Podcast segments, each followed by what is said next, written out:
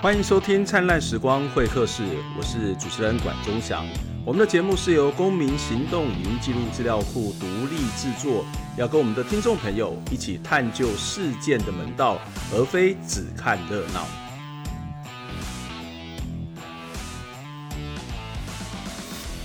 呃，这是我们独立制播之后的第三集，就是在二月开始呢。原本公库跟公司合作的这个模式，我们有了一些调整。所以在新的开始、新的年度，我们在公库在有关于灿烂时光会客室的节目制作上面，我们大概每一个月都会多支出了两到三万元左右的经费。也欢迎大家能够呃捐款来支持我们，在我们的荧幕上面有我们捐款相关的资讯。让我们呃能够持续的把这个节目做得更好，让更多人了解在台湾发生了什么样的事情。呃，在每个月我们都会有一集新的单元，这个新的单元叫做呃 Report Story。那为什么叫 Report？当然就是所谓的报道。报道就是报道新闻，从我们找到的是报道新闻。可是我们不是只有报道新闻，因为新闻的英文除了叫 news 之外，而 E W S 到处呃这个东南西北发生的新的事情之外，还有很重要的一个概念叫做 story。这个 story 就是故事。既然讨论的故事，它就会有很多的情节，它都会有很多的这个人物、人性，甚至这个故事也想要告诉我们一些背后非常值得我们去反思的事情。所以在这个 Sport Story 这个。呃，单元当中呢，我们都会邀请公库的记者来跟大家聊聊他们在这个月当中采访的新闻事件里头有哪些值得我们要再特别去关注，以及他们在采访的心路历程，还包括了呃这些怎么去找资料，怎么去查证，怎么去采访，采访上遇到什么样的困难。那今天在节目当中就要邀请到的是公库记者吴龙锦，龙锦你好。你好。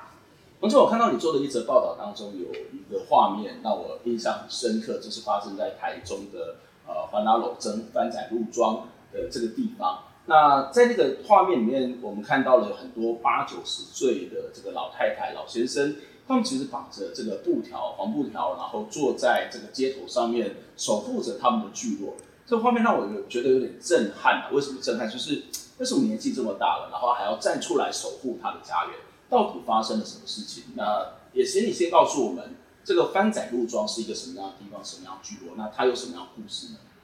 对，就是番仔路庄这个地方呢，它是在台中的太平，嗯，现在是太平区。那它大概面积有大概两甲地大。然后呃，为什么叫做番仔路庄？大家第一开始听的时候都会觉得说啊，这个地名是不是很歧视原住民？嗯，那其实它隐含的就是说，它汉它是过去汉人跟原住民争地的。的最主要的就是还有保留下来这个的习俗这样，然后反正就是它原本是呃汉人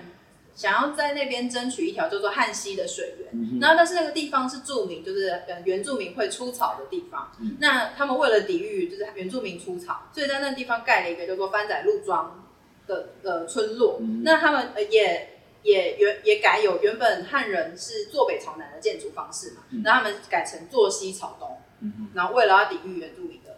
的的出草，这样、嗯。这当然是从汉人的观点去做这样一些命名啊。当然从有某个角度来讲，是汉人的某种的呃侵略或是掠夺，然后把原来的水资源呃这个可能要占为己有所产生的一些冲突哦。但是不管如何，呃，它其实还是一个非常具有历史意义的地方。那这个有历史意义的地方，它到底发生了什么事情？看起来这个是一两百年的聚落。那这一两百年的聚落当中，为什么会有这些老先生、老太太，他坐坐在巷口，坐在这村子的这个聚落的这个路上去抗议？他们到底要抗议什么？是这些老先生、老太太呢？他们在住在这个地方已经一百五十多年，嗯、那换算代的话，大概就是有五代的历史。对。然后他们住在这里，最主要用这个事件用一句话来讲，就是土地所有权被建商先买走了。嗯。那但是其实整个四十六年来的过程，其实不是这么简单的一句话可以带过。嗯、就是你看我在采访的时候画了一个密密麻麻的笔记，对，看起来这个是一个很复杂的流程图。对，复杂的流程图中间还包含了各式各样的诉讼。那我就照着这张图，就是跟大家说明一下。嗯、那一开始的时候呢，这个在地方在日本殖民时期的时候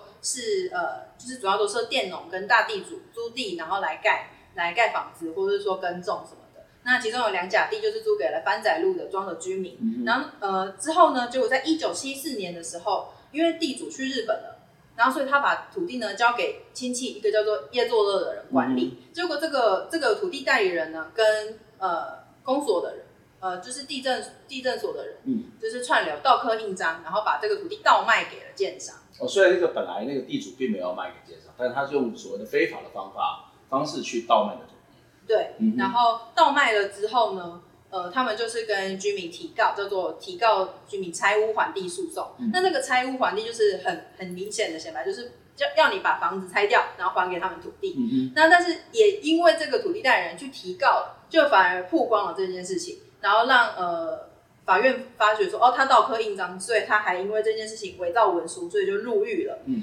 对。但是因为土地已经先倒卖给了这个建商的头人，叫做邱土金，嗯、所以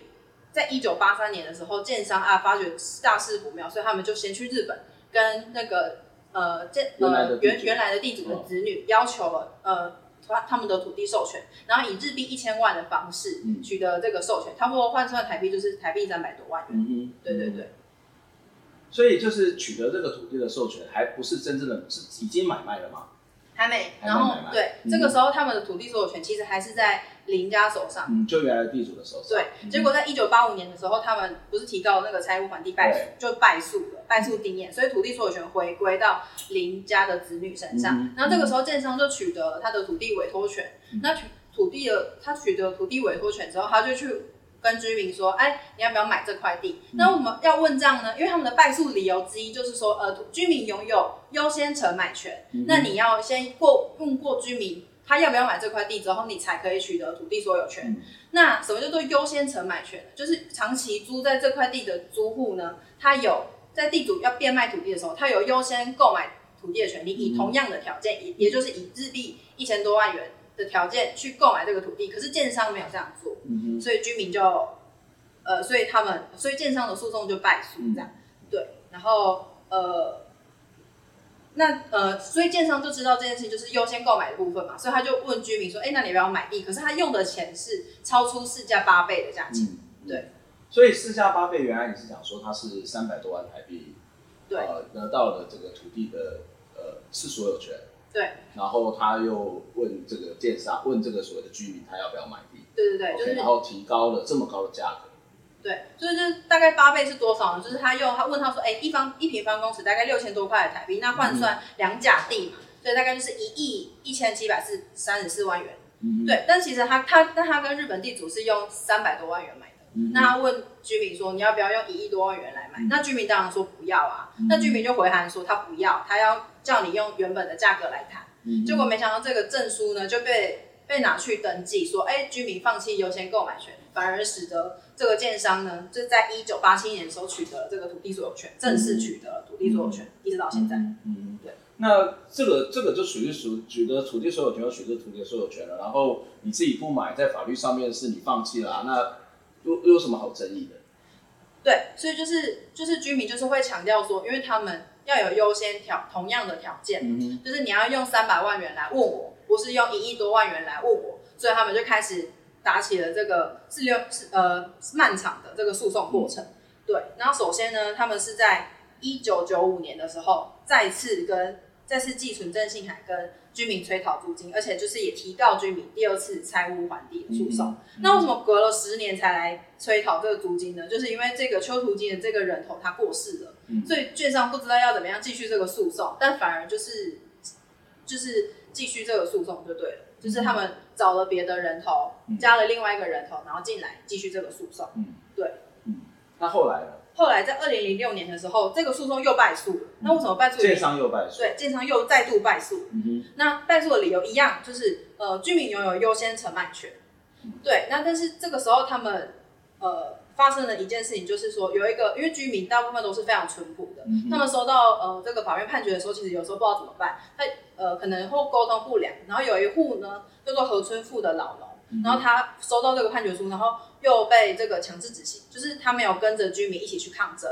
一起请律师，结果他自己败诉，都、就是他自己败诉，然后他就因此喝农药自杀，嗯嗯对对，所以这个也是就是居民抗争那个布条上面会说呃害农害河村妇自杀的。原因在出在这里，不过在那个时候，其实是大部分的居民是胜诉的，因为他们是一起请律师这样。然后后来呢，居民就呃，居民中哦中知道哦，我可以去告建商，就是优先承买的部分，所以居民就去提告建商优先承买，然后居民胜诉了，这个时候法院是承认他们具有优先购买权的，就是你建商要用同样的价钱，就是三百万元的价钱去问居民要不要买。嗯、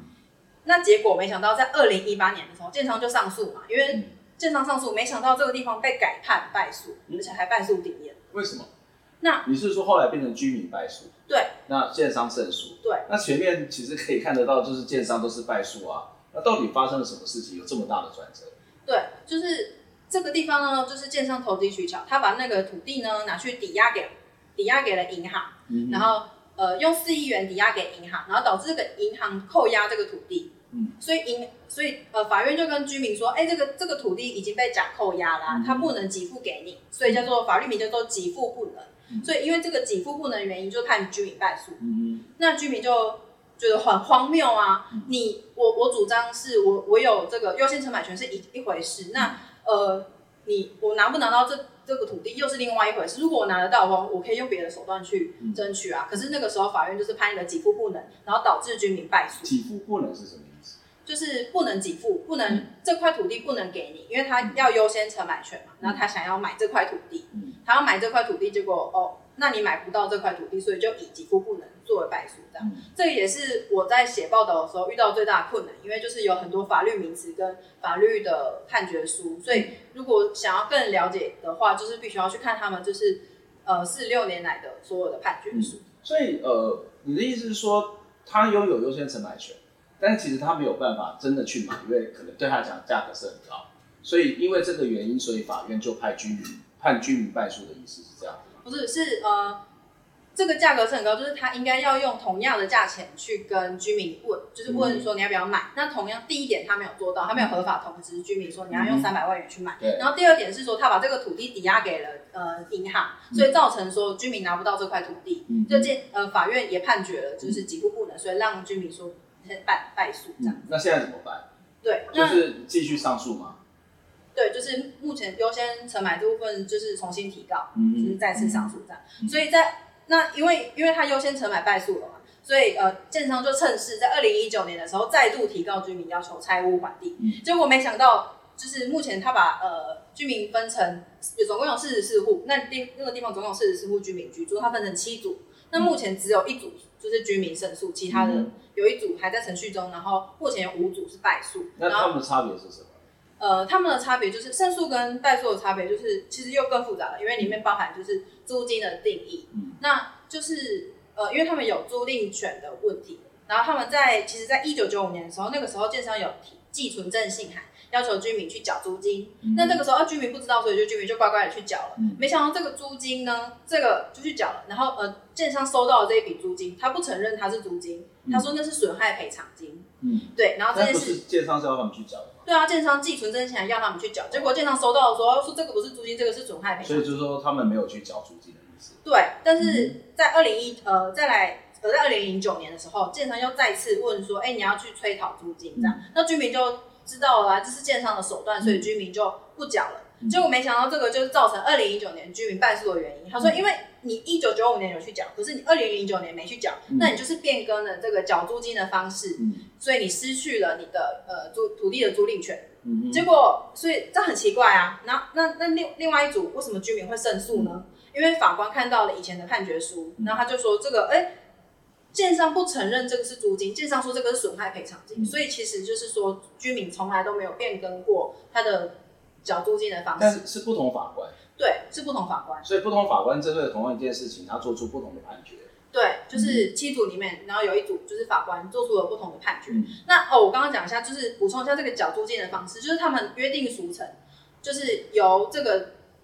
地主要亲自去跟这个店长收取租金，这个叫做网取之债，嗯、就是你要到亲自去跟他收收租金的方式。就不是说我寄寄存证信函叫你缴，你就要缴，嗯、是我要叫我要亲自去到你家，然后叫你缴缴钱这样子。嗯、对，所以呃，这个故事听起来真的很复杂，就是例如说它的历史是很复杂的，它的权利关系是很复杂的，连法院的判决跟它的认定的方式也都是很复杂的。这么复杂的这样的一个议题，其实你也是第一次接触到。那你当时是怎么开始去做这样的一个采访？怎么开始去做这个访问？怎么开始去找资料？我们先休息一下，等下再回过头来再继续访问。拒绝离开，拒绝离开，守护家园，守护家园。咱这个正月十八吼，是阮有收到啊台中执行处哦，啊要来啊联合咱土咱个地地震局来甲阮测量吼，这就是要采采取的测量履勘吼，这个做已经百几年啊，阮里正有地上物，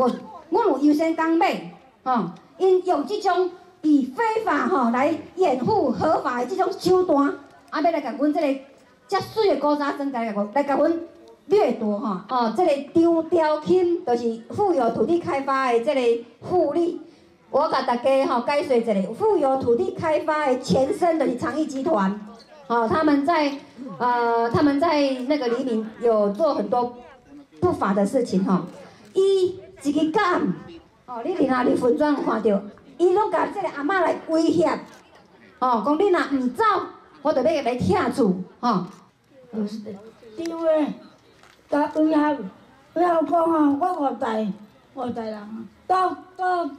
到十几要几百年，伊今仔日甲伊阁较讲厝吼，要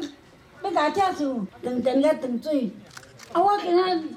啊安尼才出事，我。我死嘛要死啦！只我甲讲，哎，我这间厝，啊，我要住到咋？我我孙仔细汉了，我孙仔十外岁了呢，我想着要要哭。阿妈加油！阿妈加油！是我我孙仔这次汉呢，囝无法度读书，安尼甲讲要甲拆厝，我看落去。并且咱番仔路已经几百年的历史啊，大家拢伫遮土生土长的，实在是无应该讲啊吼！长益集团想要占就来占。即阵若讲根据三七五减租的条例，根据即个法律的话则，第十二条，因这是算厝地，厝地的规定是会当继续去住落去。咱法律定是安尼规定的。另外头拄仔讲啊，因讲会优先承买权啊，优先承购权，这是原来规定伫咱三七五减租的第十五条。或者我爱甲大家报告，徛咧法律的立场，咱绝对是徛一条诶。他们应该有优先承买权呐，或者优先承购权呐。啊，当初为什么他们都没有接受到通知？那，土地就这样子被过户掉了。啊，这是一个非常值得大家探索的一个课题。在日本时代的土地登记制度，跟国民政府在一九四五年之后来到台湾的土地登记制度是完全不一样的，因为我们土地登记制度不同。那国民政府又不了解这一点，一来到台湾就强制使用他们心中所想的土地登记制度，所以造成了很多人权侵害，很多土地都被没收。我们按照文化资产保存法啊来来看的话，按照它法条上面的话，我们至少符合两项。第一项是什么？第一项是。传统建筑与聚落啊，这是一项；另外一项是文化景观。按照历史建筑跟聚落来讲的话，或许有一些新新旧旧的建筑，会有一些委员说，呃，你们这个不符合历史建筑了啊。可是按照文化景观来讲的话，它只有两项，有两项主要的条件：第一个是传统的社区、社群生活；第二个是传统的仪式行为。的一个固着点，我们是属于喊 K 骂嘛哈，喊 K 骂固定的，每年三月二十三号农历哈，等于说喊 K 骂最重要的一个每年出巡的一个阵头哈，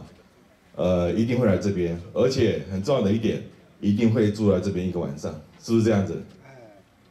住在这边一个晚上是不是小事情呢？这是一个非常重要的据点啊。那喊 K 骂又是我们台中市最大的一间妈祖庙嘛。我们是隶属于喊 K 骂的一个整个仪式行为的一个固着点，很重要的一个点哦。那完全是符合我们文化景观上面所讲的嘛哈。呃，社群生活以及仪式行为的固着空间以及它周边的环境，都可以被保存下来。无线电上面哈有出现警察入场哈，所以我们大家很紧张。为什么我们我们会紧张？因为今天来了两次了，哦，左边右边来了便衣警察，哦，他他有跟我们讲说取消旅刊，那我不知道取消旅刊你们又来干什么？我在这里呼吁我们的司法四十六年了，你们都知道谁对谁错。他们用不法的手段，你们也容忍他们这样子。有时候我在法庭上看得很想吐血。书记官一昧的打打的都是他们对照乱讲的话，我们我们的我们的律师讲的话，法官一律不采，就是这样子。这几年来我，我跟我跟我跟了律师，我有时候回回家会撞墙，就是这样子。我们如果法官无霸，我们可以让他跟这个中霸天这个土土匪缠讼四十六年吗？你们又卡头乌修马灾呀？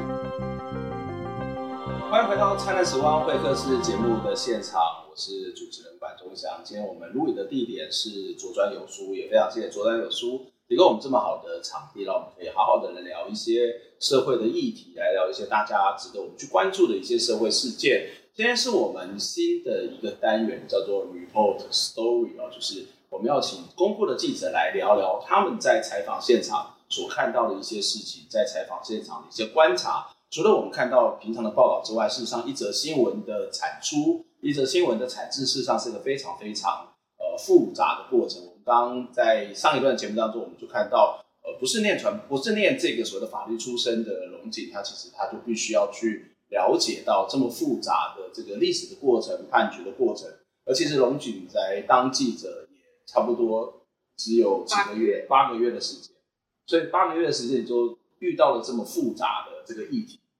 呃，当时为什么会去拍拍这样的一个新闻报道？对，当时的时候是在就是幼儿园，呃，黎明幼儿园零今年的园长的那个脸书上看到这件事情。嗯、那因为我本来就是我是台中人，我是台中丰原人。然后以前就是在公库当特约记者的时候，就有去采访过黎明幼儿园事件，对，对。然后，呃，所以想说，哎，他既然发生在台中，那我是不是应该要过去看一下？因为看起来就是就是呃九十五岁的阿嬷或八十岁的阿嬷都下跪，然后在那边哭，嗯、就是哎，到底是发生什么事？看起来很可怜。那你说第一次看到这个事情的时候，是是他们那个时候在台中市政府前面，然后那个呃八十多岁的阿妈就是下跪，然后恳求市府出来帮忙这样。然后我那时候就说，哎，这发生什么事了？然后但是那个时候只有公视有影音新闻，嗯、然后我就看一下，只是其实没有谈到。所以那时候其实还没有开始去采访这一则新闻。是，然后后来我就想说，那我也了解一下，所以我就打电话给主委，嗯、就是那个时候自救会的主委叫做李秀芬，然后、嗯、呃用电访的方式访了一个多小时，然后听他谈了四十六年来的诉讼过程。嗯、然后谈完之后，哎，因为我们必须要查证，所以我就又去查了，说，哎，那。公务人员惩戒啊，因为我提到道科印章嘛，嗯、然后后来又去查那个判决书，嗯、然后优先承买的判决书，或是拆屋还地的判决书。嗯，所以在这个过程当中，第一次去接触到这些所谓的法律的条文，或者是呃这些判决书的这些内容。对，那其实都非常的艰深，或者说其实因为他们法律过程中他们会先上诉，然后又、嗯、呃先先判决一审判决，然后二审判决，然后又上诉，然后又败诉退回重审什么的。那其实非常的复杂，那每次的理由可能都不太一样。嗯、不过，其实这个过程中，我会惊觉一件事情，就是说，哎，主委其实抗争的过程中，非常的，他记得那个年份非常清楚。虽然他都是用电话跟我讲而是他的年份其实跟判决书上都差不多一样。嗯、那我觉得，哦，就是这是地方努力的小人，就是小人物这样子。所以，其实呃，应该这样这样讲，就是一般的记者，他其实会未来会跑什么路线，其实自己都不知道。在学校里面，可能也未必，因为哦，你是念传播科系，你也不会，除非你对去所所谓的辅修，或者是这个辅系啊、呃，或者双主修等等，那要不然就是去另外修课，要不然大部分你也不知道你会去修法律，或者是你会碰到这些问题跟这样的一个现象。所以你第一次接触到这种法律的议题的时候，会很紧张。就是我觉得非常的，因为其实土地制，其实有时候我有时候在写一些土地正义，或者说在抗。呃，土地破产、破迁的这些户的过程中，都会觉得说，我是应该要去念个地震系，嗯、或者说我是应该念个法律系，嗯、因为或环境系，因为其实每一个都非常的艰深，就是很多专业词这样。然后每一个土地的制度，他们被迫迁的原因都不同，有的是因为怎么自办式地重划，对，然后有的是因为就是都跟，然后或者什么各种的，那这次是因为土地所有权的关系，对。不过这也是必须要克服的过程啊，特别是像呃公库的地位，当然我们是在为弱势发声，可是这个弱势者所说的东西到底是不是事实，恐怕也是我们要先做的一件事，也不是说啊你说什么就相信你，不会因为好像你觉得很悲惨或者是很很可怜，然后受到压迫，他的讲的话一定都是百分之百正确，有时候他可能不是在讲谎话，或者是不见得是要去特别的用变造博取同情，有时候是在记忆上面或者是在情绪上面。他可能会去掩盖了某些事实的陈述，那这其实也是像公库的记者必须要去好好的去做查证，要去理清的这些过程。这也是我们的这个报道为什么会特别慢的一个很重要的原因，就是那个查证的过程是花很多的时间。是，就是有时候我们会想说，就是想要今日事今日毕，因为有时候其实新闻还是有时效性。嗯。可是有时候其实这个议题非常的艰深，那有时候又想要写的比别人多一点或深一点，嗯、想要让人家知道说其实。不是走，因为有时候像这次的居民就会想说，哎、欸，你害死了我们的秋土，你害死了我们的老农啊，害农农喝农药自杀，然后什么死人跟活人诉讼，死人跟活人买地什么的，这到底是什么意思？就是就是一般人都不懂是什么意思，所以我们就要把这个转化成简单易懂的文字。那对我来说也是一个很大的考验。嗯，特别是我们看到抗争的时候，有时候居民会把一些呃，他们事实上也会蛮懂的怎么去用一些词汇去吸引大家注意。可是这词汇的背后，可能是一些复杂的生命经验、诉讼的经验，或者是抗争的经验，或者是受压迫的经验。但是在媒体上面，我想大概很多人想要一下子让大家知道。可是作为一个媒体的本身，恐怕不能够这么轻易的把这些所谓的情感的诉求是拉到最高。那大家只有看到哇，好可怜，或好可恶。我觉得那反而是有时候是常看不清楚事情。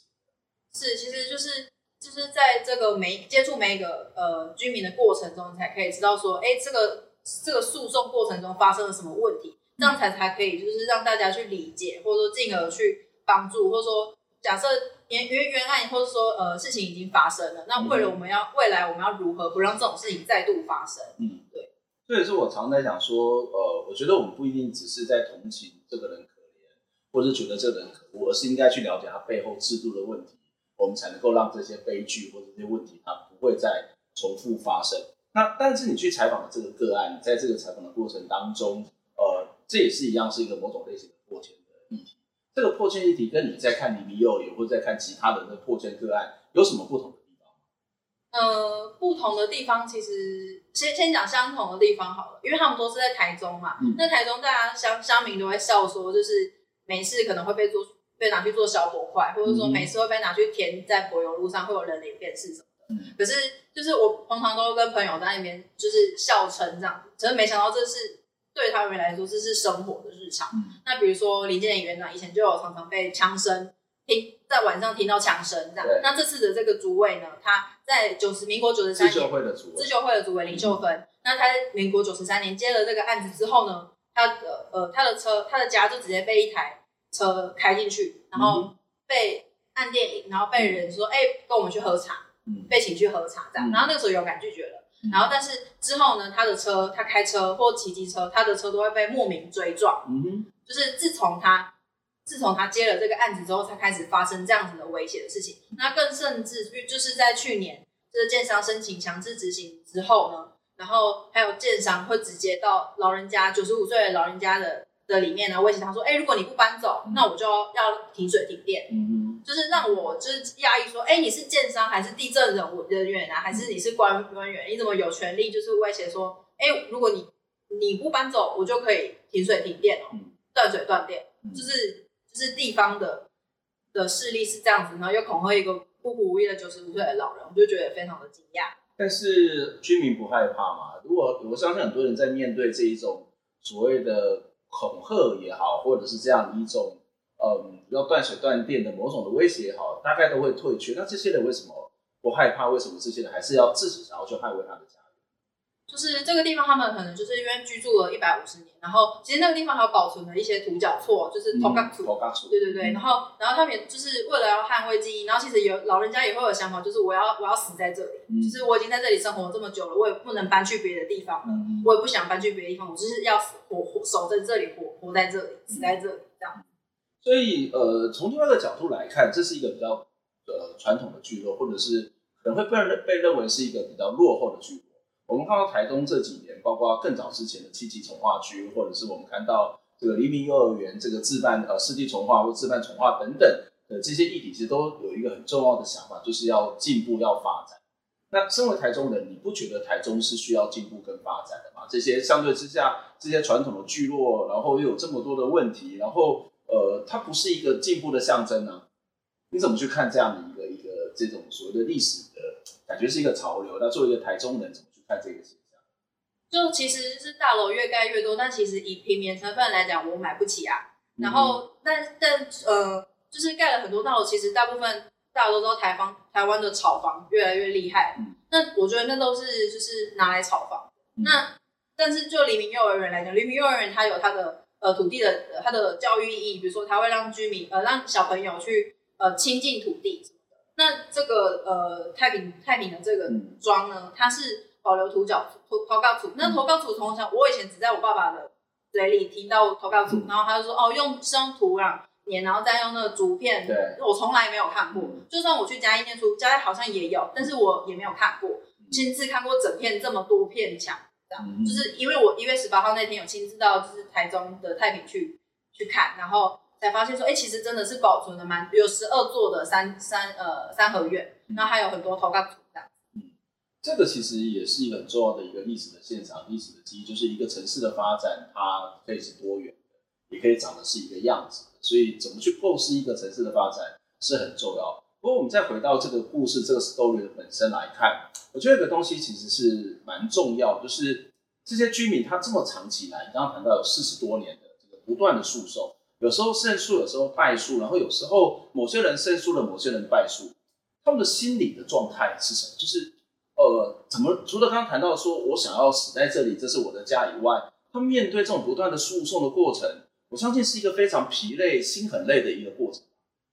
对，其实就是居民也有讲，就是好几次都想要放弃，那或者说因为这个诉讼费，他们只要一旦败诉，就是都是由这居民负担。那我有问过主委，他说每个人就是四十六年下来，差不多每个人要付一百一百多万元诉讼费，对每个人哦，啊、嗯、对，然后但是。他们还是就是撑下去了，就是其实就是让我们看到，就是你要跟建商争取你的土地所有权，其实呃，或者说你要跟建商争取你的权利，其实是需要耗耗时、耗心力又耗钱的一件事情，很容易放弃。那我也就是非常的钦佩他们愿意就是这样撑下来。嗯，对。那政府在里面的角色是什么？可是看起来好像是一个私产权之间的诉讼，可这私产权诉讼其实就是一个一个法律的一个看起来是一个纯粹的法律的问题，只是一个民法的问题。那但是其实他们又跑去市政府，那市政府对他们的态度，或是对市政府怎么去看这件事情，他们有介入的可能？呃，这件事情可能市政府，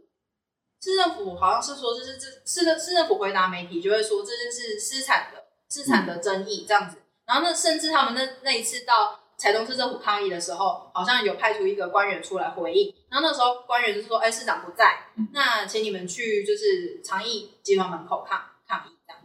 然后居民就，所以居民就去长义集团抗议，不过也没有人出来。这样所以建商是长义集团。对，长义集团跟富有土地开发公司。嗯嗯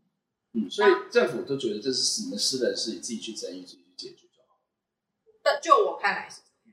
但是在现实上面应该是很困难吧？就是小虾米对抗大鸡，而且在那个过程当中这么多的不确定性，而且这些人年纪都很大了，要让这些人持续的抗争下去，我觉得在时间上面都是对他们是很。对，那对居民来讲，还有一件事就是警察的问题，就是其实他们现在现在他们已经面临两次旅刊了，然后在一月七号跟呃一月呃跟一月十八号，他们都面临了各一次旅刊，可是，在现场他们只有看到警察。嗯，那其实旅刊是要有就是呃法院的人士，嗯，然后去执行旅刊，或地震局的人，台中市那种地震局的人士去执行旅刊。那旅刊就是说呃去测量这个强制执行的范围，那估计说以后要怎么拆拆除这样子。嗯，然后在旅刊过后呢，他们就可以法院就可以。择定这个强制拆除的期间，所以对居民来讲是非常紧张、紧绷的这样子。就所以他们那当天还封路什么的，然后警方就会一直来关切，说：“哎、欸，有人抗议说你们阻挡了路权啊什么的。”然后居民就会说：“没有，我们我们就算我们想申请，你们也不会给我们过这样。”他说：“就算如果有居民会通过，我们会让他们过这样，就让让跟警察吵架。那警察可能就摸摸鼻子就走了这样。”不过其实那一天一月十八号那一天，其实有就是有人来一些有警方先跟他们说，哎，今天旅刊不会不会来旅刊了，今天旅刊取消了。可是居民其实是完全不相信，嗯，就是居民会觉得说这个是一个调虎离山之术，只要我们一我们一离开，你们就会马上进来旅刊，马上进来旅刊或执行这样。对，所以不过就我立场，我就觉得其实就是警方可以就是。派一个组长或者什么出来讲，就是他们那时候是就是各就是一直在各个路口，然后突然看望一下，然后如果居民聚集的话，他们就跑走了，这样。然后或者说就把它当做报名的概念嘛。不知道，但但是其实有一个比较有趣的，就是那个时候有一个大哥，然后因为就是淳朴的居民嘛，然后那个时候大哥就是负责守那个路口，结果呢有警察来，然后是他认识的警察，他就说：“哎，你就走啦，你就不要不要来，我要我要负责阻挡这个路口嘛。”然后结果没想到，就是委婉的这样，就让警察往前走了几步，然后反而害这个大哥被居民谴责说：“你要心狠一点，你要狠心一点，你要赶走这个警察，你不可以让他踏入这里。如果他是来履勘的怎么办？”这样，然后那个大哥就有点小委屈，然后就跟我说：“啊，我就心软啊，没办法，他也是警察，也是吃，也是他他他的工作，所以我就可以看到这种弱弱相残的部分，就是没有大官愿意出来解决的问题。”我我最后想要请教一个问题，就是刚刚有提到说，在法律上面它是一个非常复杂的过程。那你其实花了很多的时间再去理清这些法律的一些相关的知识。那就你自己个人的角度，你自己的心情，在怎么去看待这样的报道？哦，其实我主要在写的时候，我还是希望就是我可以用更客观的方式，嗯、但是呃，客观但是不中立吧，因为我可能还是希望说这个居民可以守住他们的房子。那我想要就是找到更多中立的，呃，更更多客观的客观的事实，客观的事实的点来佐证说他们的委屈，然后让这件事情更被更多人知道，最后可以达到守成守住他们屋子的的结果。我想这每一个事件都有很多需只要特别去关注的事情，但是不管立场是什么，不管我们的价值是什么，不管我们是同情或是反对，做一个媒体找到客观的事实，这件事情是很重要。我们要把客观事实找出来。让大家去做评判、去做讨论，同时在这个过程当中，我们当然会有自己的角度跟立场去诠释这样的一件事情。这是我们新的单元 Report 跟 Story 啊，就是我要用记者来告诉大家他们在采访背后非常重要的一种心路历程。今天非常谢谢龙井来接受访问，我们之后也会陆陆续续来访问公库的记者来谈他们在采访过程当中所遭遇到的各式各样的状况。那我们不是只有看到事件，还能够看到事件背后的故事。我们下次再会，拜拜。